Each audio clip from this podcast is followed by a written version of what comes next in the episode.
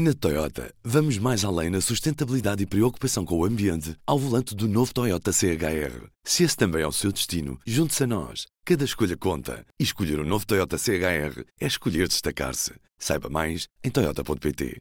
P24, hoje é segunda-feira, dia 26 de novembro. Vamos aos títulos do dia. Rui Moreira admite ir para tribunal contra o Estado Central.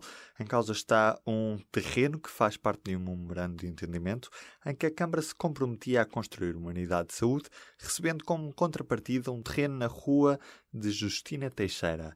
A Câmara construiu a unidade de saúde de Ramalde, mas agora recusa-se a entregar a chave à Administração Regional da Saúde Norte enquanto não for cumprido o acordo. Aumentou a tensão entre Rússia e Ucrânia. Vários marinheiros ucranianos ficaram feridos depois da marinha russa ter capturado três navios ucranianos durante este fim de semana. Já Moscou acusa a Ucrânia de provocação, situação que meteu a NATO e o Conselho de Segurança das Nações Unidas a reunir de emergência. Também está em vista a implementação de uma lei marcial na Ucrânia que pode suspender as eleições e adiar a derrota de Poroshenko se a lei marcial for aprovada no Parlamento esta segunda-feira.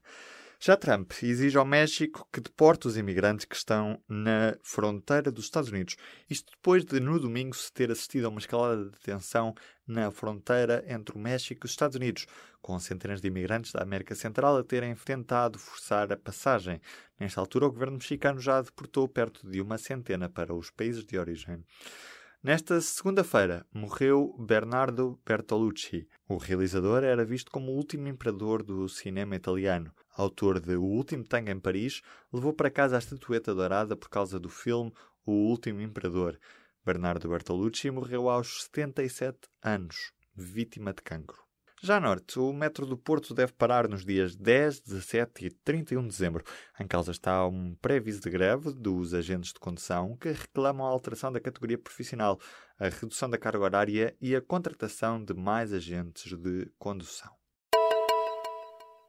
Na Toyota, vamos mais além na sustentabilidade e preocupação com o ambiente ao volante do novo Toyota CHR. Se esse também é o seu destino, junte-se a nós. Cada escolha conta. E escolher o um novo Toyota CHR é escolher destacar-se. Saiba mais em Toyota.pt.